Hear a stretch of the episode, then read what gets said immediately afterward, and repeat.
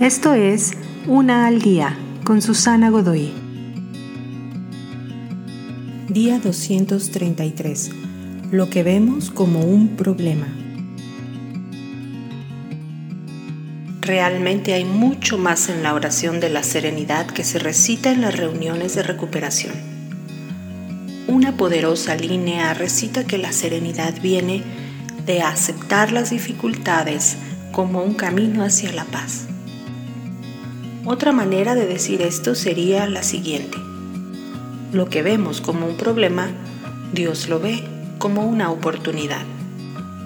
Si tú crees en Dios, tal vez también crees que Él ha creado todo lo que ves.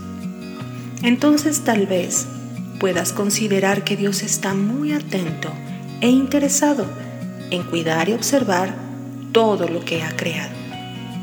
Ambas cosas, las buenas y las malas, son oportunidades para alcanzar su propósito en la historia de la humanidad, en tu historia personal. Y esto incluye tus problemas. Así que más que simplemente quejarte sobre lo que está mal en el mundo, puedes permitir a Dios transformar tus problemas en oportunidades para hacer las cosas bien, para mejorar, para crecer. Si lo haces, tus problemas ya no serán algo que debas esconder. Se convertirán en oportunidades que ahora puedes ver, así como Dios las ve.